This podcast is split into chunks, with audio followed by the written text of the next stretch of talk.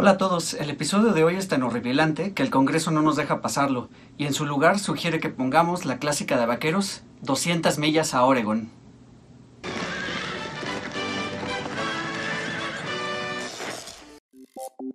Retrocede, no hay suficiente calle para alcanzar 88 millas.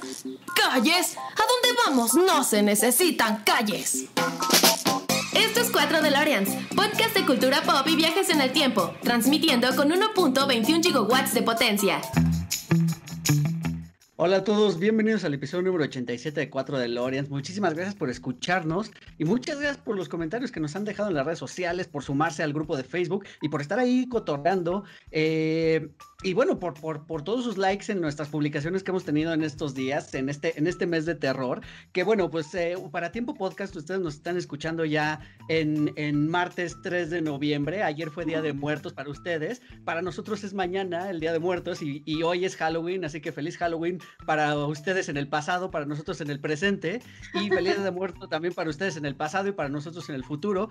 Este, y bueno, precisamente se nos acabó la época de Halloween, pero en realidad pues nos seguimos un poquito más de largo y vamos a celebrar ahora el Día de Muertos y por eso les tenemos un tema de el día de hoy pues muy ad hoc con el Día de Muertos y muy muy a propósito del Día de Muertos, que es una tradición eh, mexicana 100%, ¿no? Y que viene desde eh, raíces prehispánicas y que luego se fue adaptando poco a poco y que pues está tan cerquita el Halloween del Día de Muertos que es inevitable de pronto pues como como que se mezclen, ¿no? Tener como esa mezcla, pero es súper, súper bonito, ¿no? La verdad es que es algo bien, bien atractivo.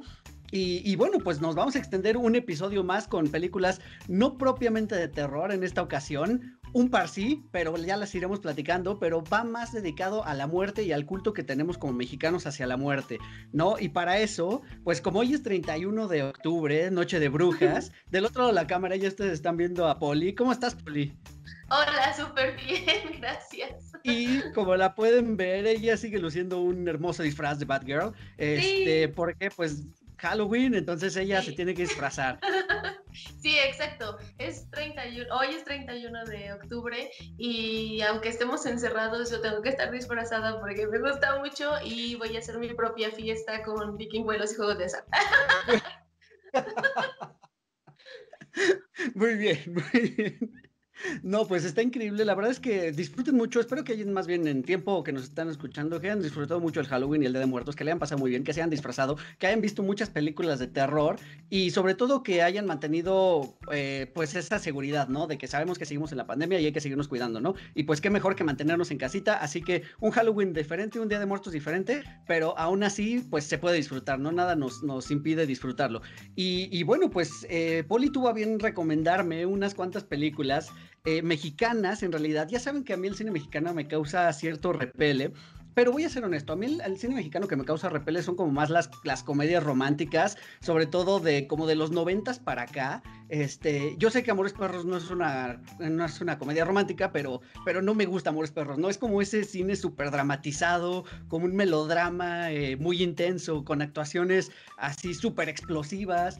Entonces, eso es lo que creo que no me gusta, ¿no? Del cine mexicano y que muchas veces sufre de un par de, de, cosas que yo ya había platicado con Paulina alguna vez. Y una es que el audio regularmente en las películas mexicanas como que no le prestan tanta atención. Muchas veces está como muy reventado, muy saturado y otras veces no se entiende lo que están diciendo. Y, mi segundo problema son los guiones, ¿no? Muchas veces los guiones son como, como, como raros, como que así no habla la gente, ¿no? Sobre todo, a lo mejor cuando vemos una película americana o de cualquier otro país, pues nos da igual, ¿no? Porque no conocemos esa cultura, ¿no? Pero siendo la mexicana la nuestra, y ver a gente hablar diciendo, oh rayos, como que, como que no me cuadran, ¿no? No hablan como, hablan, como hablamos los mexicanos, ¿no? En general, eh, sabiendo que podemos hablar de distintas maneras dependiendo de, la zona donde, donde vivamos, ¿no? Pero bueno, Poli tuvo a bien eh, recomendarme eh, unas películas mexicanas de, voy a entrecomillar terror, porque no todas lo son, pero sí que están como en entre, se, se, se pues navegan como entre el ámbito del terror y el ámbito del horror y un poquito el ámbito de la fantasía, pero todas llevan la muerte de por medio. ¿Por qué te gustan estas películas, Poli? Antes de dar spoiler y de decirles de cuáles vamos a platicar, ¿por qué te gustan tanto también estas? Ahora, todas son unas verdaderas joyas, ¿eh? que, que yo ya había visto, pero si no es por este maratón que me recomendó, no las habría revisitado, la verdad. Fíjate que hoy en la mañana estaba pensando eso, porque yo soy más como de cine de horror eh, extranjero, pero si alguien es culpable de que me gusten mucho estas películas es mi papá, porque él siempre me decía, ah, es que esas películas, que esta está más padre y deberías ver esta, a mí esta sí me dio miedo de niño y cosas así, ¿no? Entonces creo que por eso siempre vi esas películas y me gustaron mucho.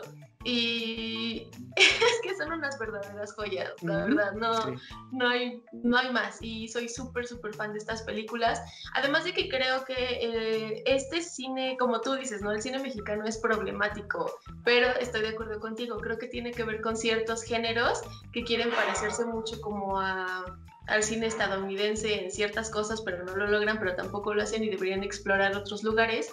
Pero creo que el género del misterio, del suspenso, del horror está mucho mejor cimentado, ¿no? O sea, tenemos un Guillermo del Toro triunfando en el extranjero que está súper este, lleno de esto, ¿no? Y creo que es muy de la cultura mexicana.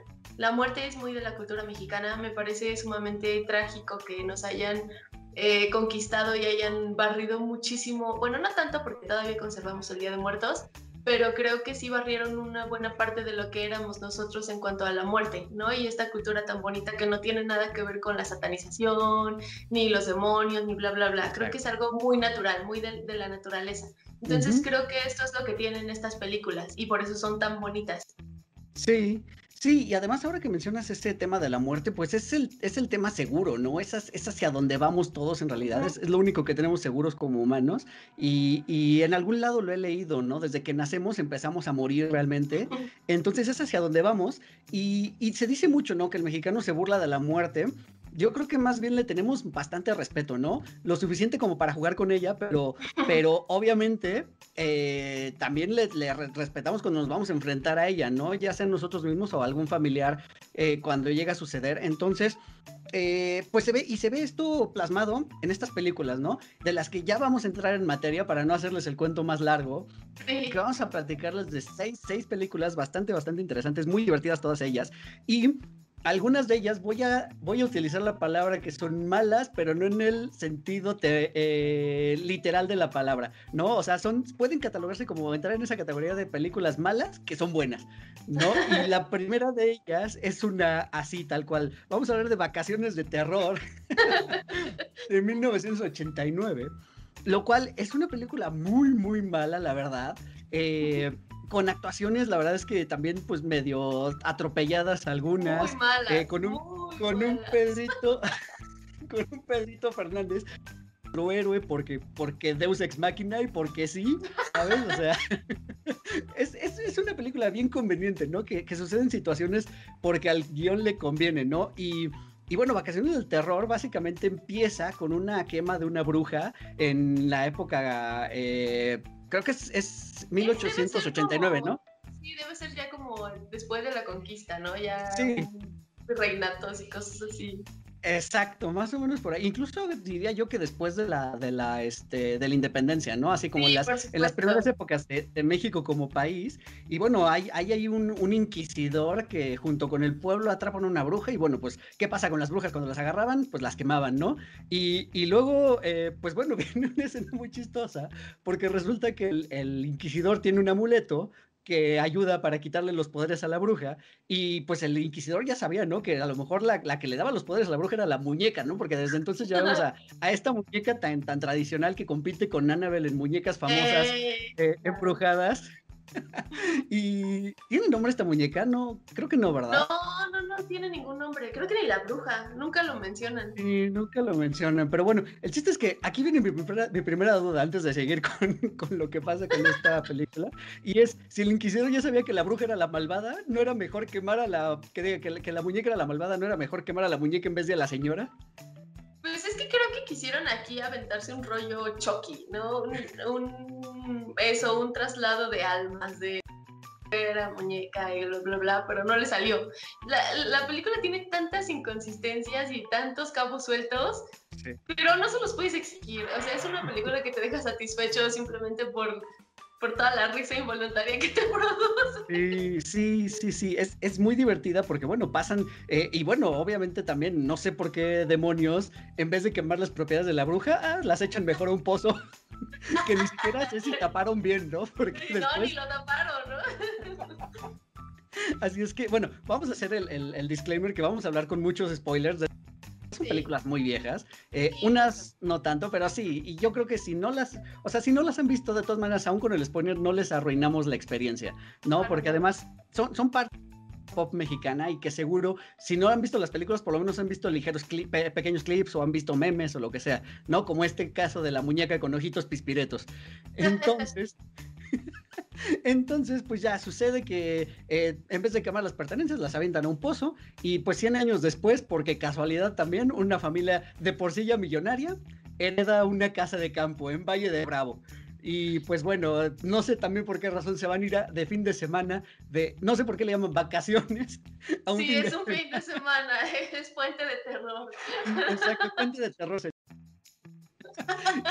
y, y finalmente, eh, pues también, ¿qué, ¿qué, qué, onda, ¿no? De esta familia de irse a pasar el fin de semana a la casa sin haberla arreglado previamente, ¿no? Exacto lo que estaba pensando, qué estresante ir a una casa que vas a llegar a limpiar. De descanso, vas a llegar a limpiar la casa porque obviamente no está lista para ser habitada, ¿no? O sea, esto es muy a los Simpsons, ¿sabes? Que te tienen que quedar una noche para obtenerla o algo así. Así es. Entonces, es, es, es bien interesante porque, bien lo dices, la película creo que es, es payasa desde el inicio, o sea, los niños son insoportables, o sea, no actúan nada. La niña todavía ahí pasa, pero los niños súper malos, la chava es súper fresa y no le crees nada.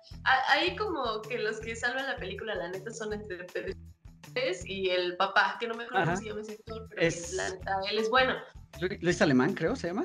No, sé, pero él, él, lo hace bien, ¿no? Dentro de todo, él lo hace bien. Y creo que es lo que le da como como que sostiene la película.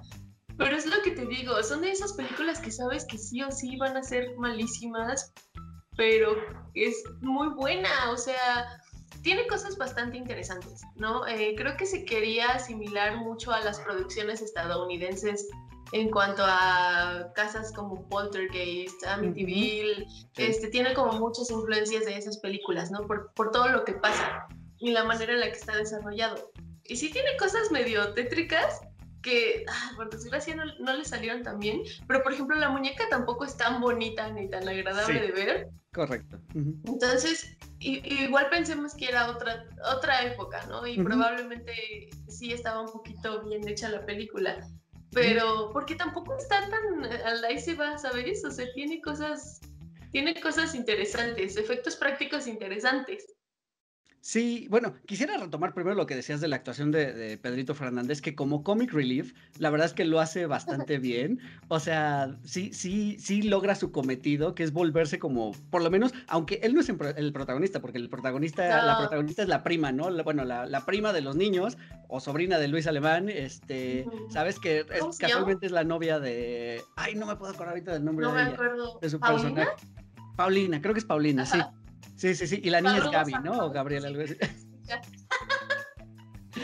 Eh, y bueno, finalmente, este, Pedrito Fernández, como dices, sostiene muy bien la película porque tiene esos ligeros detalles de comic relief. Ahora, no sé si lo hizo a propósito, pero habla como un chilangazo de primer. Sí, sí, es que justo es esto, es bien diría por ahí una película de Disney, es el típico, típico héroe pueblerino, ¿no? O sea, es como esta parte del, como dices, chilango, este, luchador, eh, valiente, y, que la chava fresa se fije en él porque tiene todas estas características que nunca va a encontrar en ninguno de, los riquillos, ¿no? Entonces, bien chistoso e interesante. Sí, no, y además, ¿sabes qué? Que se avienta de las frases como más célebres del cine mexicano, que es de, pues si ya te acostumbraste a la camioneta, ahorita tenemos cama, mi reina. super naco, sí, ya sé, ya sé. Pero es eso, creo que es muy pintoresco, ¿no? Era como el, todo lo contrario. Y creo que al, final también es para atraer al público, ¿sabes? Porque, ¿qué pasa con las películas actuales? Que, que todo el tiempo decimos, o sea, la neta, la gente que sale ahí no es gente real, o sea, no es el mexicano promedio, ¿sabes? no, o sea, la cultura mexicana creo que se asemeja más a una de las películas que vamos a hablar más adelante, pero es eso, o sea, creo que Pedrito Fernández buscaba ser como más como el común, ¿no? Y los otros eh, son aburridos. Sí, aunque tengo la impresión de que a lo mejor querían dar, no sé si él precisamente, o a lo mejor su manager o la gente que lo estaba aconsejando, que quería dar como la impresión de ser el nuevo Pedro Infante del cine, ¿sabes? Como dicharachero, como, como galán, como arrojado, como despreocupado, ¿no? Un poquito así era las, son las películas de Pedro Infante, ¿no? Entonces como que es copia un poquito de ese estilo. Eh, pero bueno, da muy, muy buen resultado para esta, para esta película, ¿no? Y, y bueno, avanzando con la trama antes de llegar a los efectos porque pues ya eh, de entrada la, la, casa ya está maldita de cierta forma, ¿no? No es como, no es como la casa en sí, es como, como el terreno en los alrededores, ¿no? Eh, una casa que se ve bastante tétrica, he de confesar, eh, creo que lo hicieron bien ahí con las escenografías, y que empiezan a suceder ya hechos paranormales, ¿no? De que abren el refrigerador y está, está ahí como alimañas comiéndose la comida, lo de que sacan unos huevitos para cocinar, para hacerse su huevito con, con jamón en la mañana y explotan solos y luego ya no están, ya están normales juegan un poquito con las alucinaciones de la chica que es nuestra protagonista, con, vuelvo a lo que decías y retomo, con efectos prácticos, efectos prácticos muy bien realizados en sus alucinaciones, que sí te meten en el mood, ¿no? De, órale, o sea, esta, esta niña se está volviendo loca, ¿no? Y, y bueno, ya para acabose, pues eh, en otra de esas cosas también muy convenientes, la, la, niña chiquita se cae a un pozo de dos metros con, pie, con piedras picudas al fondo y no le pasa nada, ¿no? Es que me da mucha risa cómo salta. O sea, es como, yo voy por la pelota. Ah, y se avienta, ¿verdad? se me caí. Ni siquiera es como, ah, me caí. Es como, uy. Es muy chistoso. Y no le pasa nada. No le pasa nada. Totalmente, no le pasa nada. Y bueno, pues es donde encuentra esta muñeca. Le dice al papá que se, se la puede quedar. El papá, pues es un papá consentidor. A mí me da más terror que el papá ya tiene tres hijos y va por un cuarto. Ya sí, oye, sí es cierto. No, es verdad, la parte del bebé no la recordaba. Creo que persiguen muchos clichés del cine, ¿sabes? Sí, sí, sí. Mucho, mucho. De hecho, esa parte, cuando, cuando este espíritu maligno ataca a la, a la mamá, que, que, a veces se le ve el embarazo y a veces no, a veces pero, no. pero es un gran efecto, muy al estilo de Alien, de cuando se le mueve el vientre como si trajera un mapache removiendo basura allá adentro. es un gran, gran efecto práctico. Ahí lo hicieron muy bien. Y este, y bueno, pues ya la niña, eh, más bien la muñeca, agarra a la niña y ya no la suelta, ¿no? Para el resto de la película. O sea, sí, ya la como posee, que la posee. Ajá. completamente. Ajá, ¿no? Y, y pues bueno, pero la muñeca también como que no tiene grandes este, motivaciones para hacer lo que hace, ¿no? O sea, a la mamá la, le hace daño nada más porque le cayó mal porque dijo que era una muñeca fea, ¿no? Y a Pedrito Fernández se lo agarra porque, porque voy a, parafra a parafrasear porque tiene cara de menso, ¿no? sí, es cierto. Entonces, eh, pues diga, esas son las motivaciones de la muñeca, ¿no? A los niños que, que si de por sí ya eran como zombies, los zombifica otro poquito más. Por Lelo, o sea, y sí por Lelo, niños súper buenos actores, así dicen las frases súper chafas, de verdad la niña se rifa mucho más. Sí, totalmente. ¿No? Y- Pero los niños así súper... mal. Así es, pero bueno, así como le estamos platicando, la verdad es que es muy, muy divertido y me divertí muchísimo al verla, ¿no? La verdad es que sí estaba yo risa tras risa porque son, son situaciones bastante, bastante, eh, pues divertidas. Y, y, luego, pues ya llegamos a, las, a, la conclusión, ¿no? Ya cuando se desata el caos, eh, prenden y apagan las luces, a Pedrito Fernández lo suspenden con unos cables. volada, ah, la clásica escena de Pedrito volando así, chocando contra el espejo, lo absorbe el espejo a otra dimensión demoníaca. Todo, ay, o sea, ¿cuántas películas hay ahí que, que hay en el futuro? Actividad paranormal, Anabel, ¿no?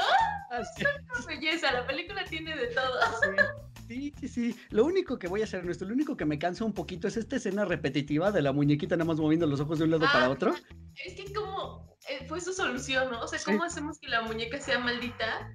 Que- y por ejemplo, creo que Annabelle no hace absolutamente nada en toda la película. Solo se aparece y está sentada. Y ya. Ajá, exacto. Es, todo. Pero aquí en la muñeca no sabían cómo, cómo hacer que se viera que ella era la que estaba provocando todo esto, ¿no? Así es, así es, sí, sí, lo único es que sí lo repiten bastante, bastante, y sobre todo ya en el último tramo es de eh, close-up de la muñeca, ojitos se mueven, pasa algo, close-up de la muñeca, los ojitos se mueven para el otro lado, pasa otra cosa. Sí, mucho.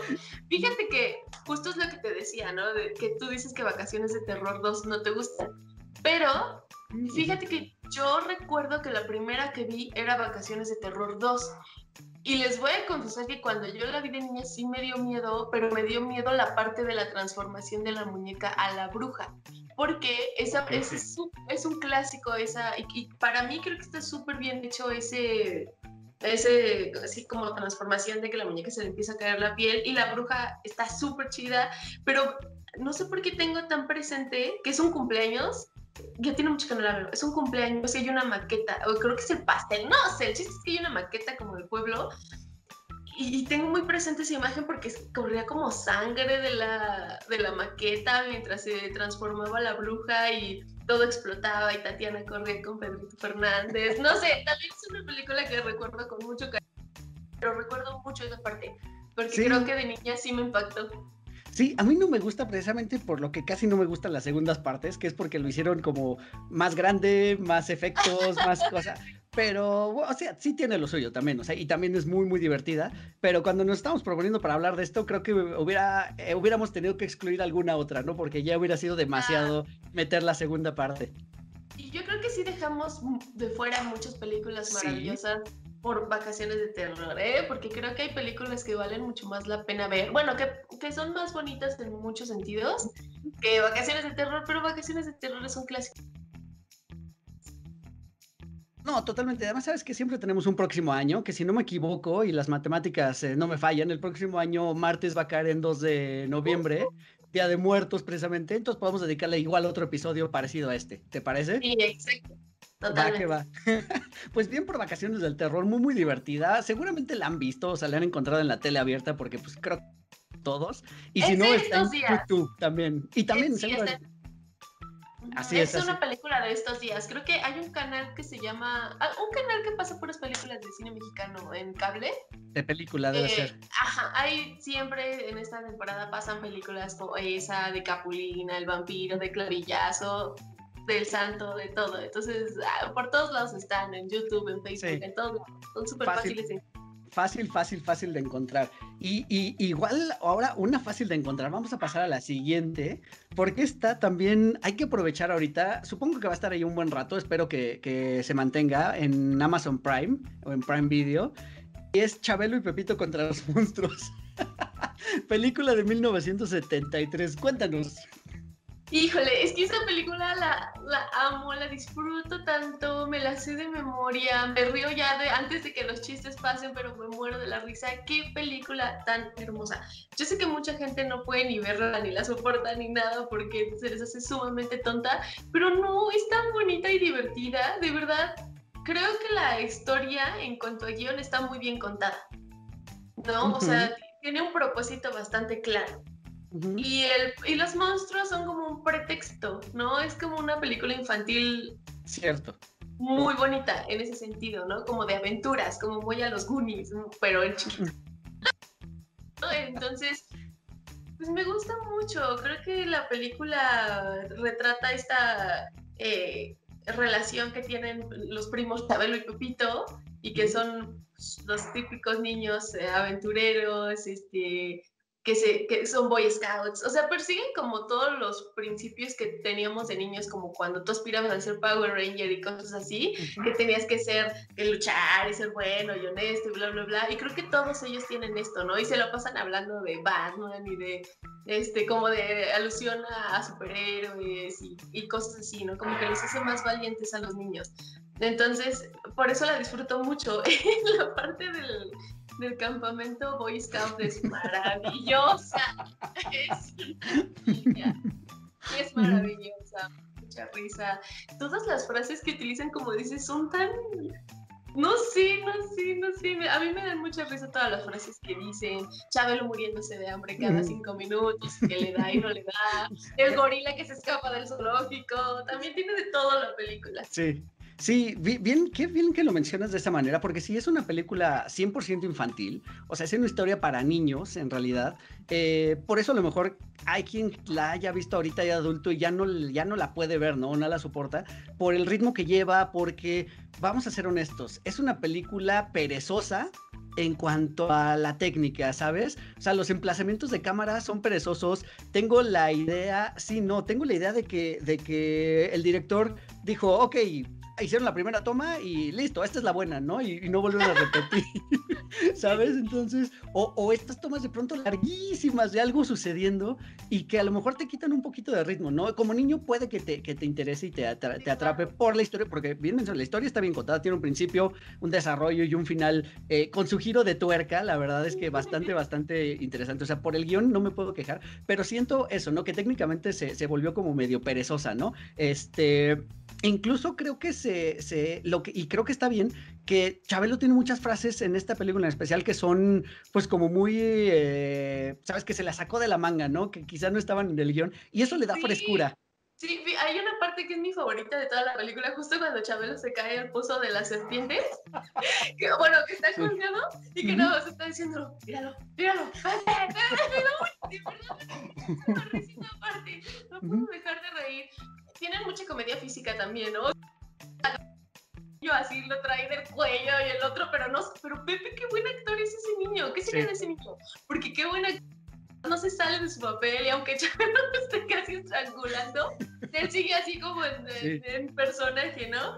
Me encanta, de verdad es una joya esa película. Sí, sí, sí. Y los monstruos. Hay, hay, perdón, hay ligeros momentos donde a Pepe se le quiere salir la risa, pero se ve que se está aguantando con todos sus Es un gran actor ese niño, de verdad, de verdad. Y, y los monstruos son una belleza, de verdad. O sea, utilizaron a todos los monstruos clásicos de la Universal para y el de la laguna, odio su, que le hace como mi gato. de verdad, como es horrible como le hace. Sea, la manera en la que dice Pepe, es que estos monstruos no son reales, Chabelo, porque ¿cómo es posible que Drácula no haya reaccionado ante la cruz? O sea, son cosas súper chidas que piensas solo de niño como si estuvieras jugando y eso la hace maravillosa, la verdad. Sí, sí, sí, no, no, totalmente. La verdad es que los monstruos, me da mucha risa y me da, me da más bien ternura los disfraces, porque, o sea, están, están bien hechos, ¿no? Sería algo que a mí me encantaría hacer un disfraz así para Halloween, porque creo que le pusieron bastante, bastante empeño, los hicieron muy, muy bien. Eh, o sea, y como dices, agarran a todos los monstruos clásicos, desde, o sea, desde la momia, Frankenstein, Drácula, eh, sale por ahí el, monstruo de la Laguna Negra y el hombre lobo, ¿no? Y ya después por ahí unos robots ahí medio raros también. Eh, y después ya este villano, el, gorila también, que el gorila se lo echa. Hay algo que yo no me explico, ¿eh? a lo mejor tú le has cachado, tú que te sabes esta película de memoria. ¿Por qué el, monstruo de la Laguna Negra ataca a la momia de pronto en la escena donde están escapando ya en la casona? O sea, como que sus mismos monstruos se atacan entre ellos, ¿no? Es como para solo para meterle más acción, como, como ¿qué hacemos para que los niños se salven sin que tengan que pelear? Claro, pónganlos a pelear a ellos dos. Exacto, sí, puede ser una justificación. Sí, totalmente. Y, tenemos también en el giro de torca nuestro villano, estilo villano de James Bond. Este, nada más le faltó tener su gatito para estarlo acariciando. Ya sé. Pero, pero bien, ¿no? ¿Cómo? Spectre se llama, ¿no? exacto, así es. Porque así es. están, están cuidando esta, esta, como, ay, se me fue el nombre de la palabra, como de el lugar donde están creando los Esta monstruos para conquistar el mundo. Esta base del Satán, ¿no? y este que creo que eso se resuelve hasta Chabelo y Pepito Detectives, pero esa no la he visto tantas veces como esta, entonces no estoy tan segura. Justo, que justo te iba a decir, o sea, me encanta que la trama, es, o sea, el pretexto de los monstruos es para alejar a la gente del lugar, ¿no? O sea, para que nadie se, aproxime porque piensen que está maldito y ellos puedan realizar sus operaciones. O sea, me parece que dentro del guion es algo muy, muy inteligente y también me parece muy inteligente la resolución donde precisamente es Spectre 1 y Spectre 5 son como los líderes ahí, que diga más bien Spectre 2, ¿no? A Spectre 1 nunca lo conocemos y te voy en esto, yo sí me quedo con la duda de, ay, ¿qué pasó con el 1, no? ¿Quién es el mero, mero jefazo? Pero creo que eso sale hasta Chabelo y Pepito Detectives. Esa no la recuerdo tengo que verla, creo que también está en Amazon. Las pusieron todos, porque también está eh, Pepito y la lámpara maravillosa, pero esa no me gusta tanto porque Chabelo sale del genio y no de Chabelo, lo prefiero de Chabelo. Entonces, este, creo que eso ya sale hasta la segunda parte. Esta es una muy buena precuela.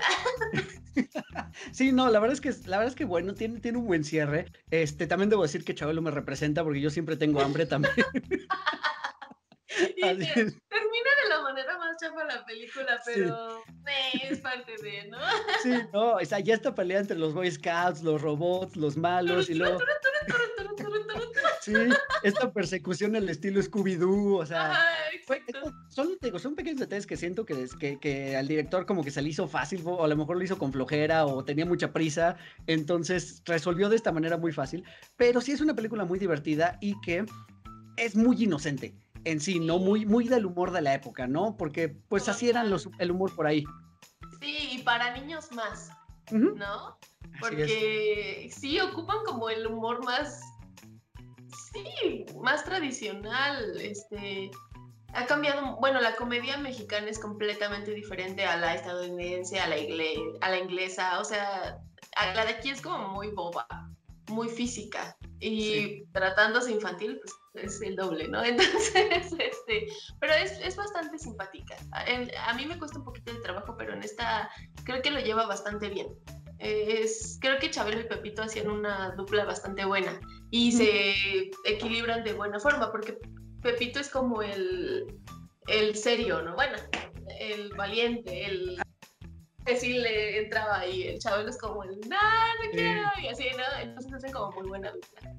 Bueno, es que hay que mencionar, y lo, dicen en la película, que Pepito es mayor que Chabelo, ¿no? Solo que Chabelo está muy desarrollado.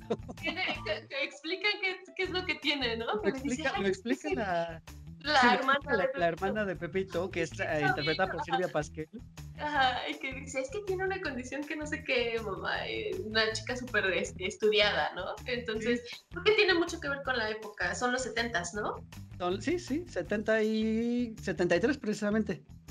Sí, o sea, esta, esta chica seguramente universitaria, que estudia mucho, sabe muchas cosas, entonces también es los, todos son los clichés de la época. Sí, no, no, no, y agradezco eso, que se hayan esforzado en, en, en, explicar por qué Chabelo se ve así, ¿no? No es de, es el personaje, acéptenlo, ¿no? O sea, sí se esforzaron un poquito en dar, por eso digo que de guion creo que lo hace, lo hace bastante bien, y bueno, pues Silvia Pasquel no siempre fue fea, entonces aquí se ve muy, muy guapa.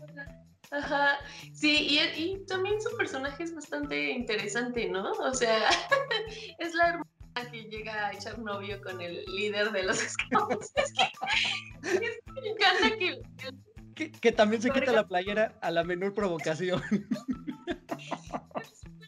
la película El Boy Scout es tan lelo y ñoño que me da muchísima risa también eso, ¿no? O sea, como dices, todos son muy inocentes. Y justo este es el super. Era el Thor de su época. No sé, pero está súper chido. Sí, sí, no. Muy, muy, muy divertida, la verdad. Este, y vamos a pasar ahora a Macario. Macario, película de 1960, que vamos a ponernos ahora más serios. No, o sea, porque ya vimos, ya vimos ahorita dos que son muy divertidas, que una es comedia involuntaria y la otra es comedia infantil 100%. Y déjenme conectarme a iPad porque se me quedó sin batería. Pero vamos a pasar a, Macario, que, híjole, Macario es una historia bien, bien bonita que yo no tenía tan fresca. O sea, yo la vi hace mucho, la, la debe de haber visto cuando iba en la preparatoria, más o menos, me la dejaron alguna vez de tarea. Y desde entonces no la había vuelto a ver.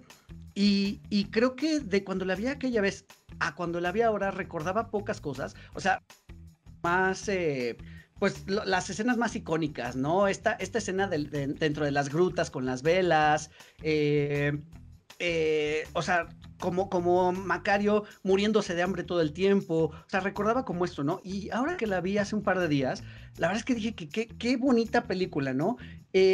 Macario como tal no es una historia de, terror ni de horror, es, es, más una historia de fantasía y yo la, la catalogaría como una fábula, ¿no? Y una fábula que está bien, bien padre, porque, por, porque es algo también bien actual, ¿no? O sea, eh, es también un trato entre ricos y pobres, y, esto sigue siendo, ¿no? Eso pasaba en los 60 aunque la película está ambientada en la época virreinal, de todas maneras, así veían los, los ricos a los pobres, y así se siguen viendo, ¿no? Los ricos siguen, siguen viendo así a los pobres, y este... Entonces retrata como todo eso y lo hace muy, muy bien, ¿no? Y con una actuación que me gusta mucho, que es, es algo, o sea, me, me, gusta tanto porque es, es muy contenida, ¿no? No es lo que yo mencionaba al inicio, que no es este actor que se tira al drama y que grita y que llora y hace gestos, ¿no? O sea, él de pronto nada más con levantar una ceja ya te das cuenta que algo no le está gustando, ¿no? La verdad es que es, es muy, muy bonita, Macario. el, el trabajo de López Tarso es increíble, es un gran actor porque Ah, como dices, es tan natural es como puedes sentir muy bien esa parte de del hambre, de la frustración, ¿no? Esta parte en la que dice que él, cuando le dice a su esposa, es que yo quisiera un día comerme un pavo para mí solo sin tener que darle a nadie, o sea, toda esta frustración la refleja de manera increíble. Y creo que la actuación de la esposa también está bien padre, porque como dices, tampoco se tira el drama, este, es como luchando mucho, ¿no? Por, por su familia. Y creo que al principio retratan esta parte del Día de Muertos, ¿no? El, cómo poner un altar de muertos. Y me da mucha risa ese, ese contraste del... Y cuando dicen los niños, es que cuánta comida y, y todo eso se, se va a desperdiciar, ¿no? Cuando le ponen el altar los ricos.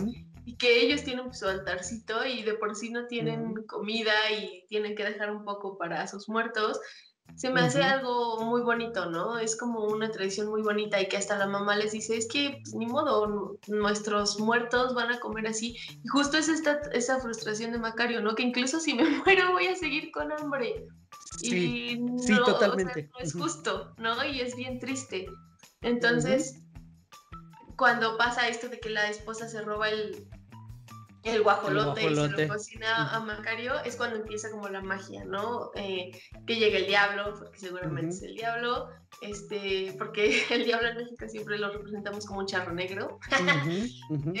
y después llega, pues supongo que es la imagen de Dios. Dios, un, dios de nacimiento, ¿no? del que pondrías en el nacimiento. Sí, exacto, y la muerte, ¿no? Que al final es la que le se hace su amiga. Y lo que le dice me encanta, ¿no? Cuando lo cuestiona de por qué a mí sí me diste y a los demás no.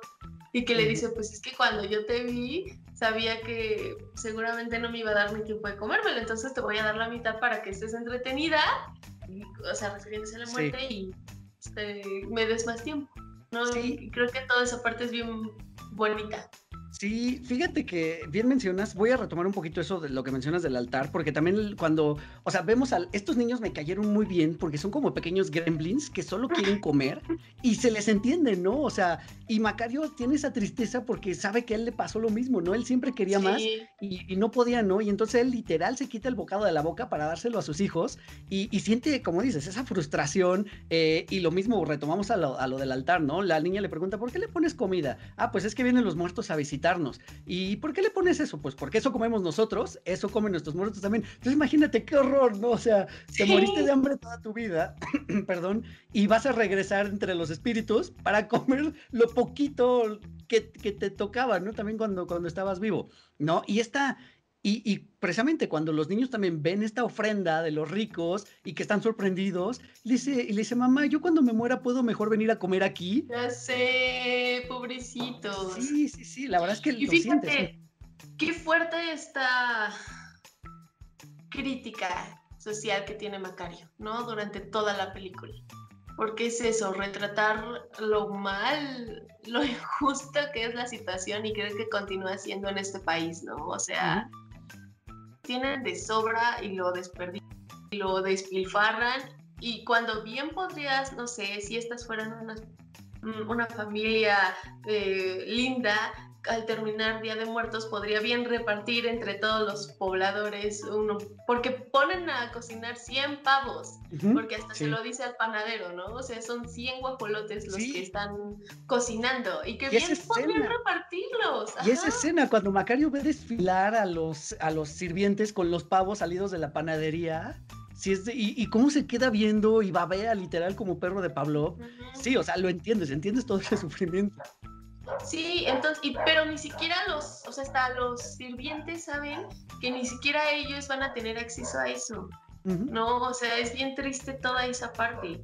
Por eso, cuando, y todavía cuando le lleva las faldas y se las regresa y le dice que no le va a pagar porque no hizo bien su trabajo, es como muy frustrante, pero es ese reflejo de, de, pues de lo que es la sociedad, ¿no? O sea, desgraciadamente la población más pobre de México está bajo esas circunstancias, ¿no? O sea, ni siquiera preocupados por...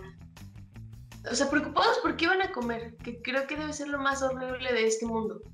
Sí, sí, totalmente, totalmente. Y son circunstancias que llevan precisamente a la esposa de, de, Macario, interpretada por una guapísima Pina Pellicier, eh, que lamentablemente falleció unos años después de ser Macario de una sobredosis de barbitúricos pero la verdad es que se ve como en todo su esplendor, ¿no? O sea, se ve muy, muy bonita, muy sencilla, porque obviamente está, está caracterizada de, chica de pueblo, de pueblerina, de, pobre prácticamente, este, y también actúa muy bien, ¿no? Igual, volvemos a lo mismo, con una actuación que no está nada exagerada, pero la lleva a cometer este delito que es robarse el guajolote, o sea, porque ve a su marido tan desesperado, o sea, esa escena me, me causa mucha tristeza la escena donde él sale a trabajar, bueno, que es, que es talador de árboles, que le, da, le da, Macario, llévate, aquí está, le, le, da su lunch, ¿no? Y Macario dice, no, yo no voy a volver a comer nada hasta que, como mencionabas al inicio, hasta que tenga un banquete que me pueda comer yo solo sin convidarle a nadie, ¿no?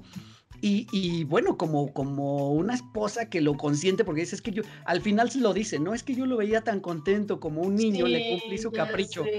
¿No? Y le entrega su guajolote y pasa ya todo esto, ¿no? Que venías mencionando, el encuentro precisamente con el diablo, que es tal cual es un, es un charro, que es el que le ofrece sus espuelas de plata y le ofrece monedas de oro y, con el cual no quiere cerrar un, un trato, ¿no? Eh, que creo que eso causó también de pronto como cierta, porque esta película se, se, exhibió en Cannes y en Cannes como que no le fue tan bien, de hecho tuvo como bastantes críticas, pero creo que es por eso, ¿no? Porque como tiene mucha cosmogonía mexicana, no, a lo mejor quizá la gente que la vio en el extranjero así no puede entender no quién ese personaje, ¿no?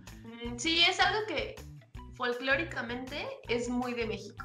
¿No? O sea, creo que de niño es como quién es la llorona y lo sabes, ¿no? De niño. O espero que no se estén perdiendo estas, estas tradicionales leyendas, ¿no? Este, la muleta de Córdoba, el charro negro, este, cómo representamos a la muerte son muy típicas de México y probablemente ahora es más fácil que en el extranjero las conozcan por el internet como nosotros conocemos también muchas leyendas folclóricas de otros países, pero para la época seguro que era muy difícil. O sea, si no tienes contexto no vas a entender en lo absoluto lo que estaba sucediendo, ¿no? Así es. Lo entiendo por completo. Sí, no, totalmente, totalmente. Y este, y bueno, y en estas mismas representaciones también, cómo representan a la muerte, eh, me encantó, ¿no? Porque en, el actor ahorita se me fue ahorita se me fue su nombre, pero también creo que lo hace, lo hace muy bien.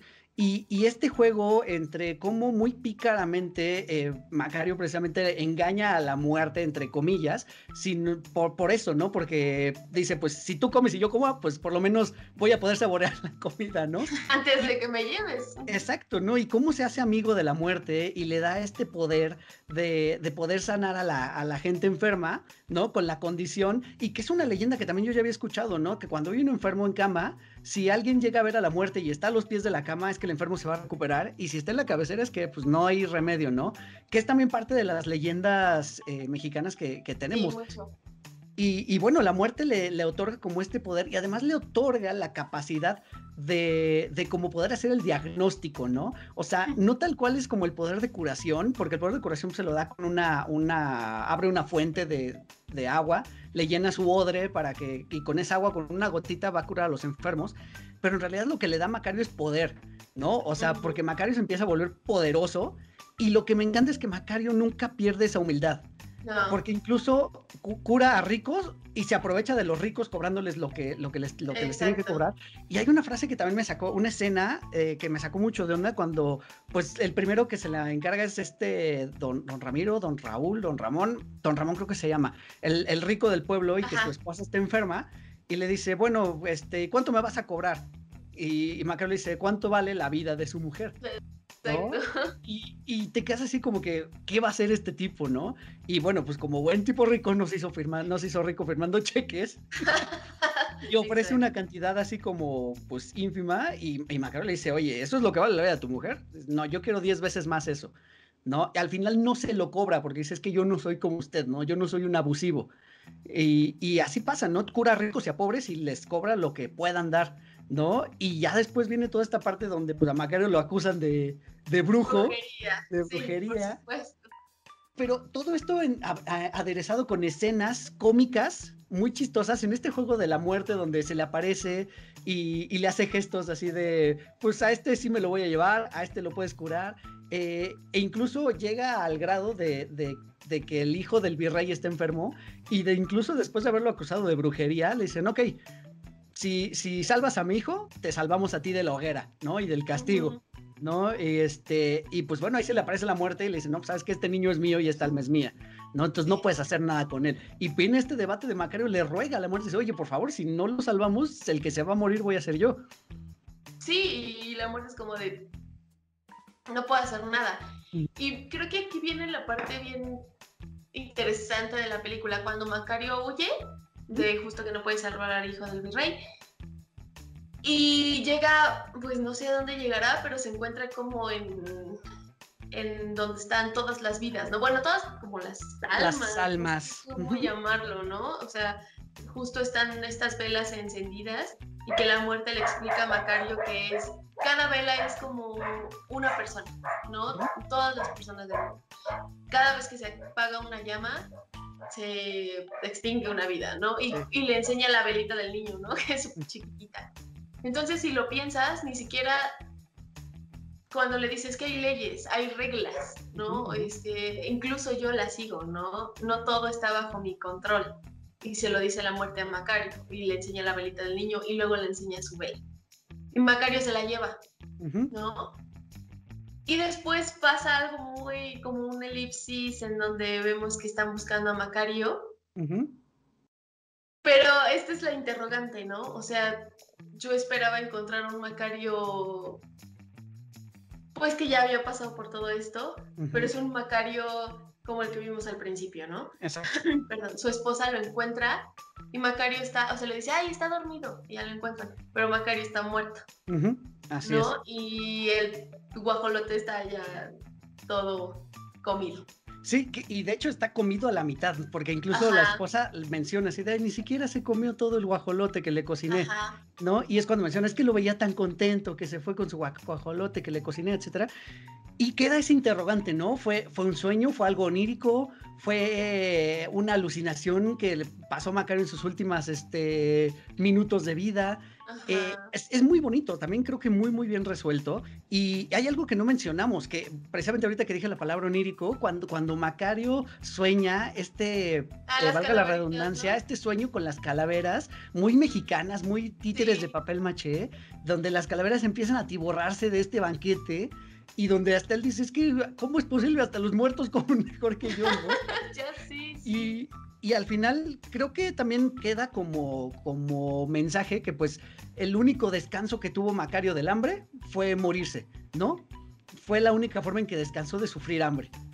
Sí, ya sé, es súper triste. Sí, sí termina...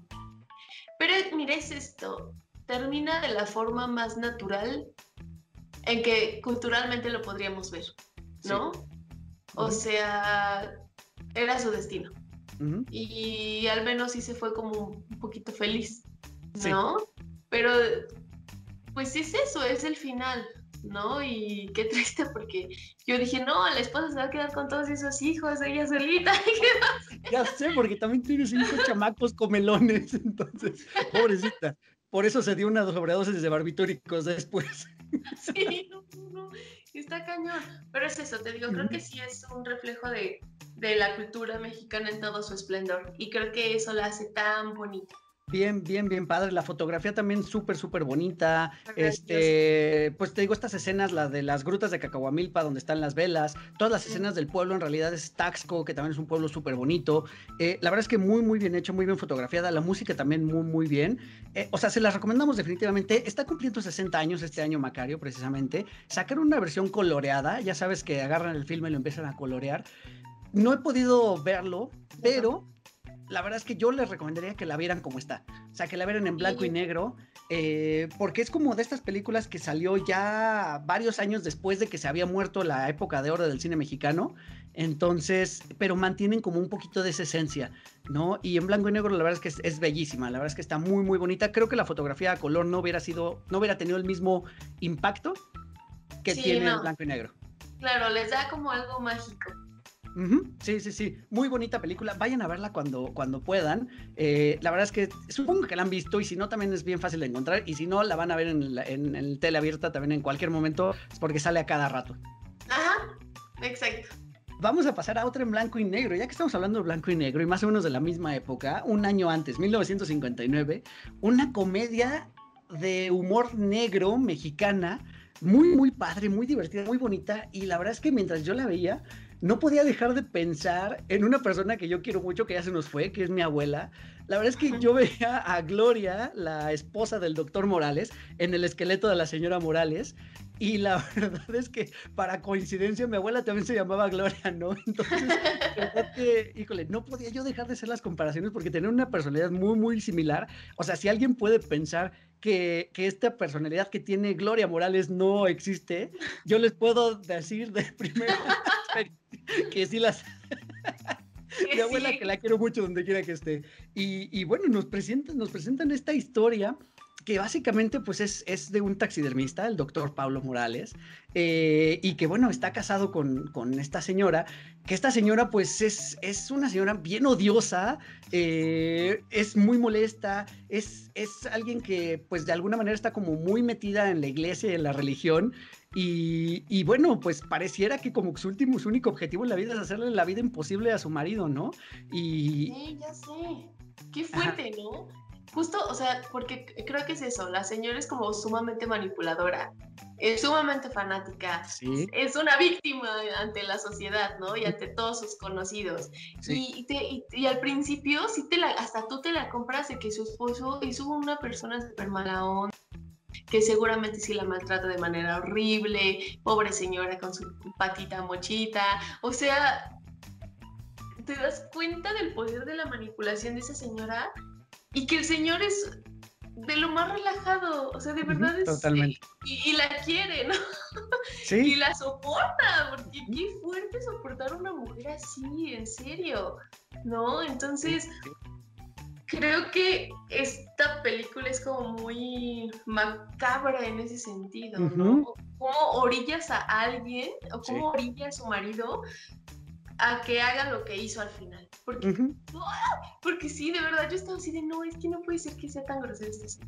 Sí, totalmente. No, y, y, con todo, ¿no? Hacia adentro de su casa es una y hacia afuera, porque también nos presentan un México de vecinos muy cercanos, donde pues los vecinos son unos chismosos metiches. y están todo el tiempo metiches, están todo el tiempo pegados a la ventana para ver qué ven y qué escuchan. Eh, y que ella los invita a su casa, ¿no? Y les cuenta todas sus penurias, precisamente para hacerse la, la mártir, ¿no? Y como dices, lleva al doctor Morales a una, a una situación límite, ¿no? O sea, lo lleva al extremo, donde precisamente, o sea, creo que el título en sí es un spoiler. Eh, sí. Quizá pudiera haberlo cambiado un poquito, porque ya sabemos qué es lo que va a pasar, ¿no? Desde que el, desde que el marido también empieza a platicar con sus amigos en la cantina sobre el crimen perfecto, eh, o sea, todo, todo está muy, muy bien llevado, o sea, me parece, el guion también es increíble, y es que el guion es de Luis Alcoriza, que fue guionista de Luis Buñuel, ¿no? Entonces, eh, o sea, se nota también la, la buena hechura del guion, con frases muy bien hilvanadas, con situaciones también, pues, bien, bien desarrolladas, y con las personalidades de, los, de, de, de lo, las características, perdón, de los personajes que se van desarrollando en un arco bien, bien interesante, ¿no? O sea, porque como dices, vemos al doctor Morales a quien no conocemos, pero por lo que nos cuenta la esposa, creemos que sí, ¿no? Que sí es un borracho, que es un golpeador, borracho. que es un abusivo.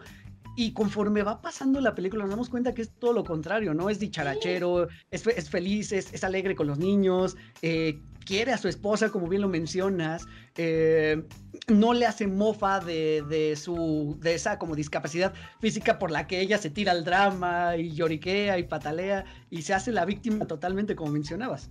¿Sabes qué? Es que estoy pensando si esto es como muy de las abuelitas, porque justo, me, o sea, justo lo, lo, que me ha dicho mi mamá, ¿no? De, de, mi abuela, que yo también la adoro, pero es eso, ¿no? O sea, dice, es que le gusta pelear y le gusta sí. ponerte a prueba, ¿no? Y, y, y, dice que lo hacía mucho con mi abuelo, ¿no? O sea, como, es que ella no estaba feliz y no peleaba, ¿no? Y entonces es como cuando dices, a ver, ¿qué hay, qué hay culturalmente que, que, que, eran así con los maridos, ¿no? Que, que sí eran como muy buena onda y todo. Que sí, mi, creo que mi abuelo sí era muy ojo alegre, pero aún así, o sea, todavía le dabas como más motivos, ¿no? Para hacerlo. Pero qué interesante, ¿no? O sea, que sea como, o sea, ¿por qué, ¿por qué lo hacían? ¿Qué, qué, ¿por qué quieres estar peleando? ¿Quieres estar mal? No, digo, no sé, no lo entiendo. Sí, sí, sí, sí, no, y en este caso incluso inventarse pues dentro de su propia cabeza, la señora Morales, este, pues las fantasías, ¿no? De que ya su esposo tenía una moría con la muchacha que les ayuda a hacer el quehacer, ¿no? Al grado de ah, cachetearla y correrla de la casa. Eh, me da mucha risa esta escena de, de Meche, ya se fue la señora, ahora sí, prepárame un bistec. Sí, porque ni siquiera comer lo deja. Es como que todo el tiempo le recalca sus errores, ¿no? Y, y, yo. sí, es como. ¡ah! es la escena, fastidiosa. Esa escena de. Te acompaño a comer para que no comas solo. Y cuando el señor ya está cortándose su bistec bien sabroso, la otra está. Ajá. Y es como, ¿entonces para qué va? ¿No? ¿Por qué no lo deja hacer? Sí, Exacto. es, es, ah, es súper odiosa esa señora. Sí. sí. Totalmente. No, y lo peor es cuando, alerta de spoiler, viene como esta escena la más trágica donde, eh, bueno, el, el, doctor Morales después de mucho esfuerzo se compra una cámara fotográfica y este, y y, la señora Morales pues se enoja de que, ah, porque también hay una escena donde ella le quita su dinero para dárselo a la iglesia. Afortunadamente nuestro, nuestro doctor Morales lo recupera, eh, no sin hacerse de palabras con la congregación. Y, este, y ganarse la enemistad, ¿no? Del, del, padre, del sacerdote de, la congregación. Y, este, y bueno, se compra su cámara que estuvo ahorrando con mucho esfuerzo. Y en un arranque de pues de ira, ¿no? Las, porque incluso, o sea, la doctora Morales, la doctora Morales quiere pelear, ¿no? Gloria quiere pelear con Pablo. todo el tiempo. Y, él le dice, ¿sabes qué? Ya, no me importa. No me interesa, no voy a pelear contigo. Ya no Entonces, eso como que la enciende, ¿no? La prende, le rompe su cámara y cuando el, cuando doctor dice, sabes que se acabó, ya me voy de esta casa, no puedo así. Y volvemos a la, a, era la época de los eh, finales de los 50, de los 60, los divorcios estaban terriblemente vistos. Entonces la señora, no, no te puedo decir, ¿qué van a decir de mí? Yo no soy una cualquiera que cambia de hombre a cada rato. Y empieza para así de, no, ya no me pegues, fingiendo que le está atacando, sabía, a sabiendas de que los vecinos chismosos están este, ahí escuchando, ¿no? Y lo más trágico de esto es cuando corte al doctor Morales se va, regresa y ella está tendida en cama con toda la gente a su alrededor y tiene la cara golpeada de que ella misma se hizo daño. ¿Qué, no, qué señora. es, es que de verdad digo, no voy a decir que esté bien lo que, lo que hizo el señor Morales para liberarse, pero es que creo que al final hasta iba a estar más feliz así. ¿No? O sea, fíjate, ¿qué nivel de extremo cuando tú no te interesa lo que vaya a ser de ti, pero que ya no esté esa persona para fastidiarte la vida? Porque cualquier cosa que venga después va a ser mejor. Sí, Sí, sí, sí. fuerte, ¿no? Sí, no, totalmente. No, totalmente de acuerdo. O sea, él ya quería estar en paz. Lo único que quería era estar en paz, fuera como fuere, ¿no? Y, lo menciona en un diálogo. Dice, bueno, si me atrapan, me van a llevar. ¿Qué me puede pasar? ¿10 años de estar en la cárcel? ¿10 mm, años de comer tranquilamente? ¿De trabajo físico que cures el alma? ¿Sabes? O sea, él está y si no me atrapan, pues ya me libré de ella, ¿no?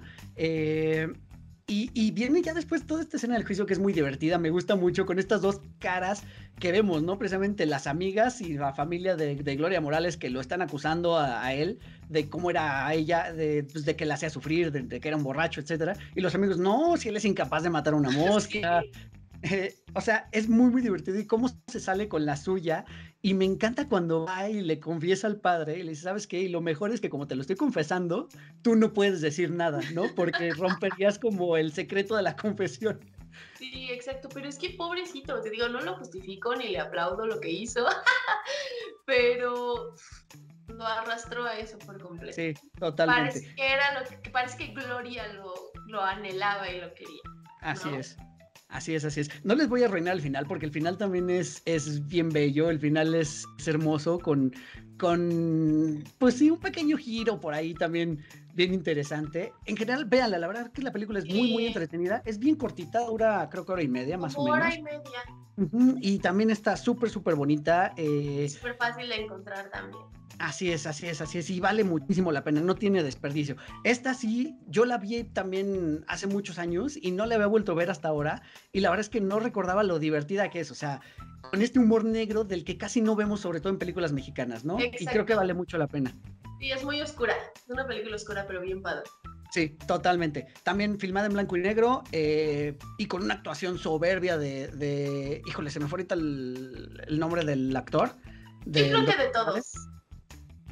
Sí, sí, sí, sí. Y bueno, ella también, o sea, porque incluso, incluso ella, híjole, sí, sí te saca, o sea, consigue, consigue ser antipática para el espectador.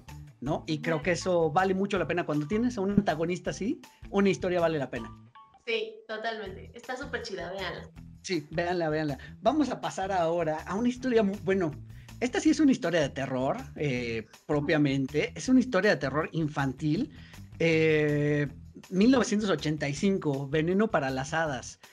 Híjole, es una historia que sí es de terror, pero a mí me causa mucha tristeza por todo lo que sucede y sobre todo por el final. El final de verdad que me deja desconcertado. Eh, es una película bien interesante porque está filmada toda desde la perspectiva de los niños. La primera vez que yo la vi se me hacía muy raro que, que, lo, que nunca veíamos adultos, ¿no? Bueno, los veíamos como nada más en un overshoulder, eh, un poquito de espaldas, un poquito hacia arriba, con el sol dándoles de frente, entonces no, no les reconoces la cara. Muy, muy a lo Charlie Brown, ¿no? Que en Charlie Brown no vemos a los adultos. Ni entendemos lo que dicen. Ah, sí. Eh, y aquí utilizan ese recurso, ¿no? Incluso la cámara está emplazada a la altura de los ojos de los niños. No sé si te fijaste en ese detalle. Entonces, siempre lo que ven, lo ven como más, pues como niño, ¿qué es lo que te pasa? ¿No? Ves las cosas más grandes, eh, todo mucho más amplio, tienes un panorama a lo mejor no tan Tan, tan, amplio de las cosas porque tienes una perspectiva pues limitada, ¿no? Por la misma eh, pues poca experiencia que tienes y pues la poca, pues digamos, estatura que tienes para ver las cosas desde otro ángulo, ¿no? Sí. Y, bueno, cuenta la historia de, de, dos niñas, una de ellas pobre, otra de ellas rica, y, bueno, también me causa tristeza porque entiendo mucho las razones de la niña pobre, ¿no? La niña pobre perdió a sus padres, vive con su abuela, que la abuela pues rehuye el contacto físico y, prácticamente quien se encarga de criarles la nana, ¿no? Y la nana, pues a lo mejor con tal de, deshacerse de, ella, bueno, no deshacerse de ella, ¿no? Sino para que ya se te quita, porque es una niña muy curiosa y le pregunta cosas, eh, le, cuenta pues cuentos de, brujas básicamente y, la niña se empieza a clavar mucho en eso, ¿no? Eh, tanto que se lo cree, ¿no? O sea, se cree y se, se siente ella misma una, una bruja, ¿no? Y por el otro lado tenemos a Flavia, que es una niña rica, una niña con... Que tiene nombre de araña. Que tiene, que tiene nombre de araña. O sea, desde ahí yo dije, ¿cómo estás? Pueden ser amigas, ¿no?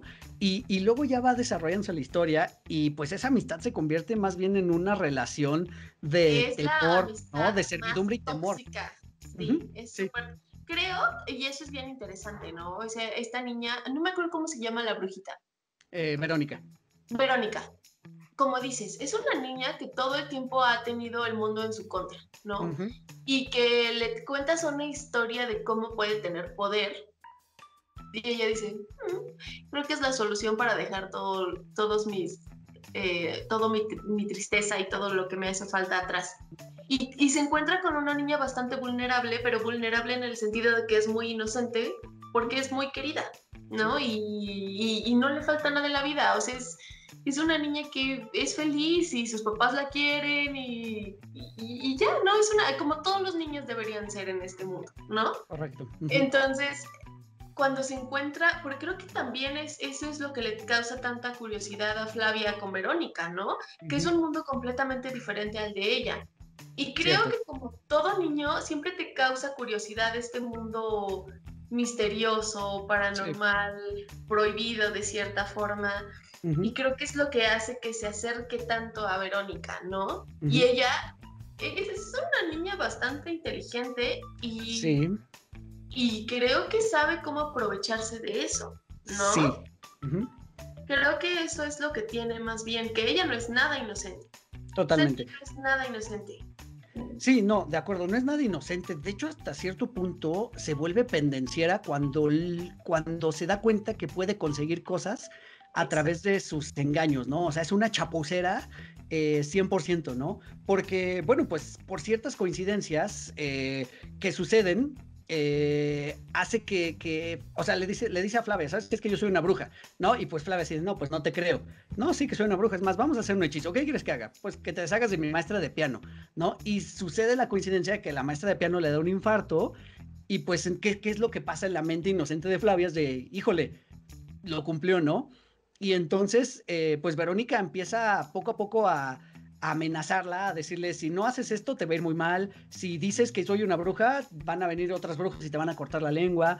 Y también es una situación, hablábamos hace rato de un buen antagonista, o sea, creo que Verónica a su corta edad es una muy, muy buena antagonista, creo que el personaje está muy, muy bien escrito, al grado de que a nuestra chica buena la saca también de sus casillas, ¿no? Para que lleguemos a la conclusión de, de, cómo termina la película, ¿no? Y que termina de una manera muy triste, porque finalmente sigue siendo inocencia de niño, ¿no? O sea, bien lo mencionas, ella aprende a aprovecharse de eso, pero en la motivación, y es lo que yo decía que entiendo, es porque nunca lo tuvo, ¿no? Nunca tuvo esas cosas. Exacto, o sea, es ese anhelo. Es como Macario también, o sea, tiene hambre de otra cosa, probablemente de cariño. Es una niña pobre que no tiene todas las cosas que tiene Flavia y que probablemente como niño las llegas a aspirar y las llegas a envidiar dentro de tus sentimientos como niño, ¿no? Entonces, con tu poca conciencia a cierta edad, si ves resultados, por ahí vas a seguir. Y si no hay nadie que te diga que eso es malo y que no deberías hacerlo de esa manera, pues sí vas a continuar, si quieres, por el resto de tu vida. Y creo que pasa con muchos niños, ¿no? Entonces, creo que esa es la línea tan delgada cuando estás educando a un niño. ¿Cómo le das ciertas herramientas para que ellos sean unos adultos pues eh, buena onda y no abusivos, ¿no? Porque creo que esa es la delgada línea. Totalmente. Pero con Flavia también es tan vulnerable precisamente porque también no conoce ese mundo oscuro. Por eso te digo, es, es bien difícil crear un niño en ese sentido, porque no lo puedes volver así, tenerlo en una burbujita, pero tampoco lo puedes dejar por la vida solo porque, porque pasan estas cosas, ¿no? Entonces, creo que también es como un, cuento muy al estilo de los Green, cruel, ¿no? Que te deja una enseñanza, porque creo que también es una película para niños esta, ¿no? Pero más, veámoslo en un modo más fábula. ¿no? En, dejarte una enseñanza de cómo el, el decir mentiras, cómo engañar, ve que te funciona al principio, pero al final el resultado no va a ser tan bueno como tú lo piensas, porque no puedes ir por el mundo haciéndole daño a la gente, claro. ¿no? Sí, no, no, no, totalmente de acuerdo. Además, ¿sabes qué? Que esta película es de este Tabuada, quien es también el, mismo creador de Más Negro que la Noche, del libro de piedra y de Hasta el viento tiene miedo, que son otras tres muy buenas películas de, horror mexicano. Sin embargo, ¿me creerás que Veneno para las Hadas me gusta más que, que esas otras tres?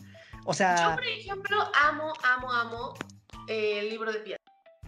Sí. El libro de piedra también es maravillosa. Eh, Hasta el viento tiene miedo, no me encanta, es muy bonita, pero no me encanta. Y Veneno para las Hadas también me gusta muchísimo. Pero creo que Veneno para las Hadas y el libro de piedra tienen algo en común, que es la inocencia. Totalmente. que son niños. Totalmente. Sí, no, y, bueno, ya aquí Veneno para las Hadas, pues en, esa, en esas historias, digamos que sería el contrario de una historia de hadas, porque es una historia de brujas. Y, y lo que sí me gusta mucho es cómo se desarrolla esta relación y todas las aventuras que pasan, ¿no? Porque al final son aventuras infantiles. Eh, que la verdad es que están bien padres, ¿no? Eso de, pues, desobedecemos a los papás y nos subimos una lancha y nos vamos solos sin imaginar el peligro, porque es la inocencia, ¿no? no tienes conciencia, te digo, no tienes conciencia. Verónica también vivía en un, como dice, se lo creyó. Se lo creyó y por eso hacía esas cosas, ¿no? Porque incluso ella ya se sentía poderosa y que podía hechizar. O sea, eh, la imaginación de un niño es increíble. Entonces, claro que puedes creer cosas que jamás imaginarías, ¿no? Y, y que hace mucho sentido con la secuencia inicial de la foto de Verónica y que con estos efectos de montaje fotográfico la van convirtiendo en una bruja, ¿no? Eh, es, es, muy bonita esa, como inicia, porque ya sabes hacia dónde va. Y bueno, también lo que es muy bonito es, eh, cómo, o sea, no es bonito, pues es como bien realizado, cómo ya Flavia se desquicia y, entonces decide acabar con, la amenaza, porque realmente ya Verónica se ha vuelto una amenaza para ella, ¿no? Y, y, sin quererles también spoilear como el mero, mero final, pero híjole, es como, como triste porque pues es algo que le va a afectar a ambas personajes, ¿no? Sí, tú, tú eh, Flavia, la manera en la que Flavia termina, hablando ya como de la escena en sí, es ella abrazando a su perrito porque era algo que le daba mucho miedo perder y que ya Verónica le estaba amenazando mucho con eso. Pero se ve el alivio en ella, ¿no? O sea, como yo hice lo correcto. y eso es. lo que tenía que pasar. Y entonces Verónica ya está en un punto de desesperación en el que ella está tratando de demostrar que nada de lo que dijo era verdad. No, y es súper desgarrador lo que está pasando en ese momento. Sí, es súper triste el final, súper, súper triste. Y termina con una canción como súper bonita, ¿no? Pero creo que representa todo lo que está sintiendo Flavia en ese momento. esa liberación. Exacto, sí, totalmente, totalmente. Por último, para cerrar con esta, ¿te acuerdas cuál es la, la receta del veneno para las hadas? No, no me acuerdo, pero está bien bonito. Es polvo de panteón, bueno, tierra de panteón, una cruz para quemar y este extremidades de ranas y de alimañas, así de, de arañas, de sapos, para, para, y todo lo mezclan en un caldero que está muy chistoso también como, pues que ese es el objetivo, ¿no? De este, de este último tercio de la película, hacer la preparación del, veneno para las hadas. Ajá. Sí, sí, sí. No, para matarlas, porque acuérdate que las hadas son enemigas de las brujas. De las brujas. Pero sí, este... Pues sí, no sé, está muy cañón cómo se llega a creer todo Verónica también. Sí. Y fíjate que es una película que a pesar de que la vemos desde la perspectiva de los niños, creo que es muy madura. ¿no? O sea, creo que es muy madura. Eh, no recuerdo cuándo, yo seguramente la vi de niño y creo que no estaba yo tan preparado para verla, porque creo que necesitas tener cierta, cierto criterio, ¿no? Por el mensaje que lleva al final. Pues yo la vi de niño también y me parecía sumamente divertida Verónica. Sí, no, no, no. Insisto, es un gran, gran personaje, es un gran, gran antagonista. O sea, de hecho creo que entra dentro de los grandes antagonistas en la historia del cine, ¿no? Y, que no se le da su mérito a lo mejor por esto, ¿no? Porque es una película, voy a entrecomillar, infantil, que no creo que, que sea tanto, ¿no? No, es muy macabra la película. Totalmente, totalmente. Oye, vamos a pasar a la sexta y última película. Esta es mucho más reciente y esta película, la verdad es que me sorprendió mucho. Yo no la había visto. Esta es la primera vez que le doy una revisada. Por este, pues por lo mismo, ¿no? Por esa, esa, pues ese prejuicio que le tengo yo al cine mexicano. Pero vamos a hablar ahora de Belzebut de 2017, película que también está en Amazon Prime y pueden ver ahí en, en cualquier momento, con Joaquín Cosío. Y quiero destacar aquí algo. Eh, es una película, bueno, pues, rápidamente es una película que es de, de, posesiones satánicas y que tiene todos los clichés de las, de las películas de posesión satánica, todos absolutamente, pero que tiene un valor eh, que le agrega mucho y es el CGI. No, el CGI, la verdad es que está muy bien hecho. O sea, para los estándares de cine, creo que está a nivel de películas de cine hollywoodense. Sí, total, es justo es lo que te iba a decir. Belzebub es lo que, no se me hace la gran historia ni novedosa, para nada, creo que es completamente predecible, pero creo que sí, es eso, como mexicanos, mm, no nos, bueno, yo no, ¿verdad? Pero los cineastas no se atreven tanto a eso. Uno, yo amo a Joaquín Cosío. Eh, Joaquín Cosío es un gran actor, de verdad es un gran actor. Y creo que rompe con todo el estereotipo que, que se busca en la mayoría de las producciones mexicanas, que es que seas bonito, ¿no? Joaquín Cosío no necesita nada de eso, ¿no? Y qué bonita forma de mezclar nuestra sociedad y hacerla un cine más eh, vendible. Ese es vendible. Porque creo que no le, no le pide nada al conjuro, no le o sea, está como sobre esa línea, ¿no? Totalmente. Que son películas reconocidas a nivel internacional, que no me parecen las mejores películas para nada, pero que son muy rentables. Así es. Y creo que Belzebut lo tiene por completo. ¿No? Y me gusta muchísimo, está súper bien hecha la película, tiene escenas bastante impactantes también. y como dices, hay una, justo la parte del CGI, yo me quedé así como, órale, o sea, qué, qué padre, qué, qué bueno que fueron por este camino, ¿no? O sea, no, te digo, no es la mejor historia, no es así el super guion, pero creo que está muy bien hecha la película y creo que se merecía más Sí, sí, o sea, definitivamente está al nivel de un blockbuster, de un blockbuster de horror, como, como bien mencionas. Así está al nivel de, de, producciones del, tipo de Blumhouse, que hablábamos el episodio pasado.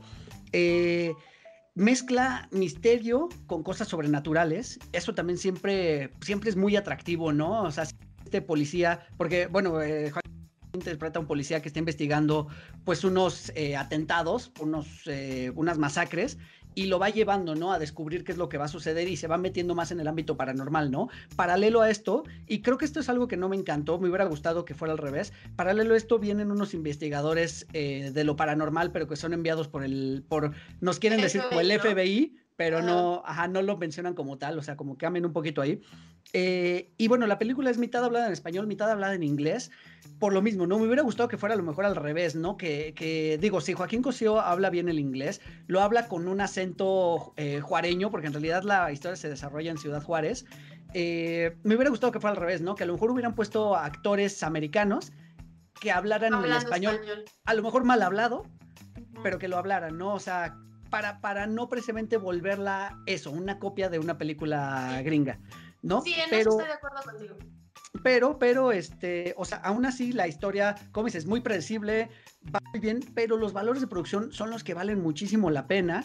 Y, y bueno, todas estas escenas choqueantes, este, este, tiene, tiene como este shock value de, sí. de escenas eh, choqueantes porque las masacres son bastante casi gráficas pero son sobre todo, igual, alerta de spoiler, son masacres que le suceden a niños, ¿no? A niños uh -huh. pequeños. Y en algunos casos sí son, son, son gráficas, en algunos eh, le, le, bajan un poquito y en algunos te lo dejan como, como más, nada más para tu imaginación, ¿no?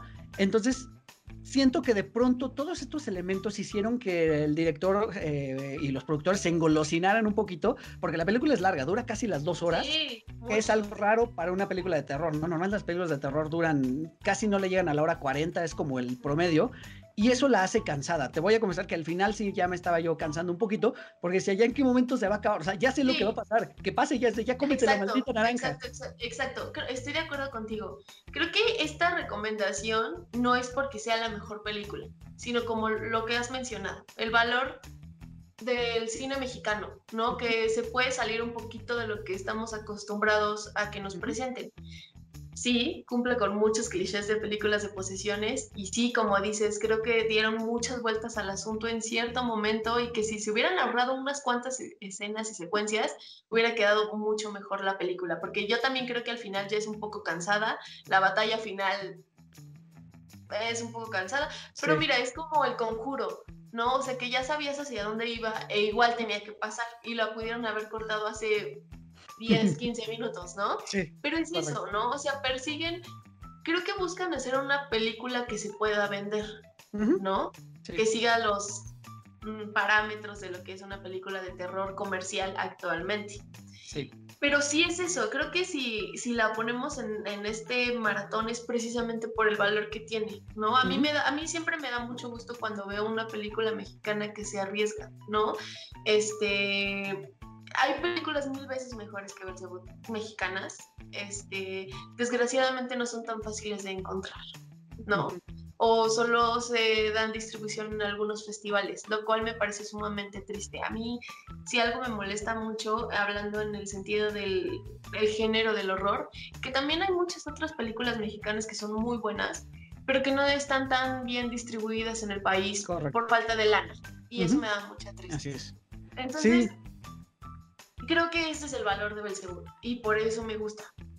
Porque sí. tampoco está mal hecha, ¿sabes? Uh -huh, uh -huh, uh -huh. Eso, eso, es que es una película muy bien hecha, es una película que se arriesga, que se arriesga a hacer algo que no se había hecho, ¿sabes? Porque precisamente habíamos hablado de películas de terror, pero estamos hablando como de la época entre los 60s y los 80s. O sea, si nos venimos de los 90s para acá, el, el género de terror es un, como se permite muchas libertades y como como espectador le permites muchas libertades, también los creadores han abusado de ello y las hacen mal, ¿sabes?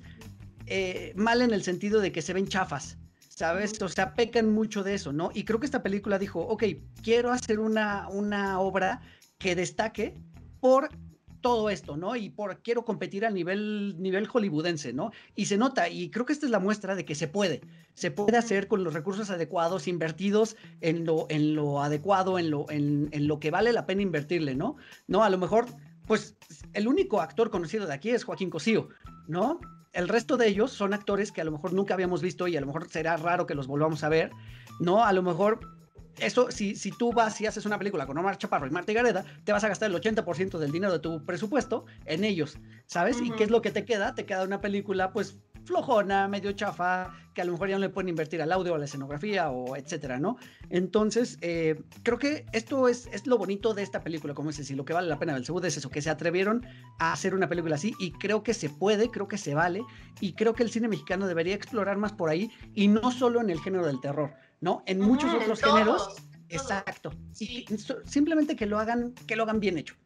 Claro, digo, pues, es que fíjate, es, bien triste porque todo nuestro talento siempre prefiere emigrar, porque aquí no tienen oportunidad. Nos pasó con Guillermo del Toro, ¿no? O sea, Guillermo del Toro se ha podido, ha podido sobresalir en el extranjero, porque en el extranjero es donde él anda para hacer lo que él quiere hacer. Y mucha gente se queja de eso, ¿no? De es que ¿por qué no produce con mexicanos? O porque, pues porque en México, neta, el dinero del cine en México es igual, perdón, pero también está bien corrupto, ¿no? Y creo que el, el, ámbito artístico en México también es corrupto. Qué triste, pero también lo es, ¿no? Hay una, hay una parte que dice, una frase que dice Joaquín Cosío en la película, ¿no? Es que, que así se hacen las cosas en este país. Qué triste, porque todo lo que tenemos es un reflejo de cosas más arriba, ¿no? Y hablando de esta parte del arte, pues terminan emigrando. Y yo nunca los voy a criticar por eso, porque al final creo que los artistas lo que buscan es que su trabajo se vea. Y si en el extranjero es donde va a haber lana y te van a dar la oportunidad, adelante, ve al extranjero. Y es bien triste que no quede nada para el país, pero al final es a lo que los orillan. Entonces eso me frustra un poquito, pero me da gusto cuando vemos cosas así. Sí, no, no, no, totalmente de acuerdo y comparto, comparto ese sentimiento. Y regresando a Belzebú, me encanta la escena donde se les aparece, alerta de spoilers, se les aparece el Jesucristo crucificado. ¡Wow! ¡Qué bonita escena! ¡Qué padre está! Arriesgas muchas cosas haciendo una escena así, en un país como este, de verdad, ¿no? Porque me da mucha risa, perdón, pero de verdad es bien bonita esa escena, es bien... Eh, yo estaba riéndome mucho, pero por todo lo que conlleva, ¿no? Y qué padre que lo puedes hacer. ¿Sabes? Te digo, pensaba mucho en, producciones de James Wan como El Conjuro, donde no me gusta ver ese tipo de escenas, ¿no? Como de los muñecos ya muy forzados, muy, muy computarizados. Sí. Pero a mí me encantó. Sí, me encantó por el riesgo, por eso me gusta. No, y, técnicamente está muy bien resuelto. O sea, la animación se ve impecable, o sea, ni más ni menos, no le exageraron, no hicieron así de, no es Transformers, vean todo lo que puedo hacer con el CGI, ¿no? O sea, está como, lo hicieron, lo utilizaron para lo que, lo, que, lo que tenían que utilizarlo y les quedó muy, muy bien, gran, gran escena y, buena película, buena recomendación, entretenida, eh, insistimos, no es la mejor historia, no es el mejor guion, pero tiene buenas actuaciones, tiene muy buenas escenas, tiene, eh, tiene acción, está entretenida, o sea, vale, vale la pena echarle un ojo y está en Prime, ¿no? Qué mejor que, pues, para que la vean en estos días que todavía estamos en el mood de, de Halloween y de Día de Muertos. Antes de que vengan a invadirnos con su Navidad. Otra época que a mí en lo personal me gusta un montón.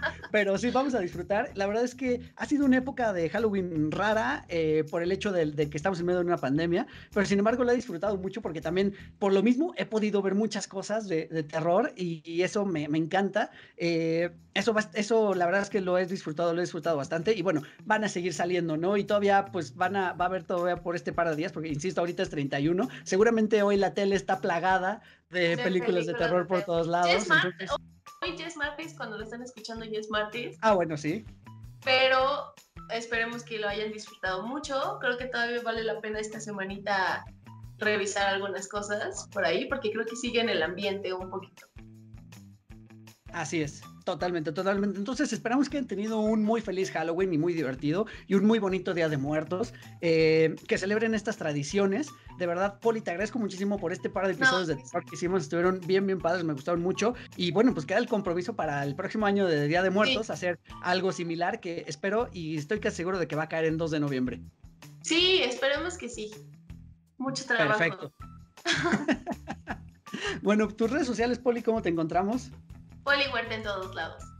Muy bien, ahí está Poli para que le dejen algún un mensajito. Yo soy Eric Motelet, Robert Motelet en todas las redes sociales. Las redes de 4 DeLoreans, 4 con número, DeLoreans así como se escucha. Ya saben que estamos en Facebook, en Instagram, en Twitter, estamos en YouTube, en todas las plataformas de podcast si nos quieren escuchar solamente en formato de audio. Y si no, pueden ir al formato de video donde aquí estamos. Eh, ya saben, déjenos un like, déjenos un comentario, todo eso nos ayuda muchísimo. Poli, de nuevo, muchísimas gracias por tu tiempo, muchas gracias por las recomendaciones.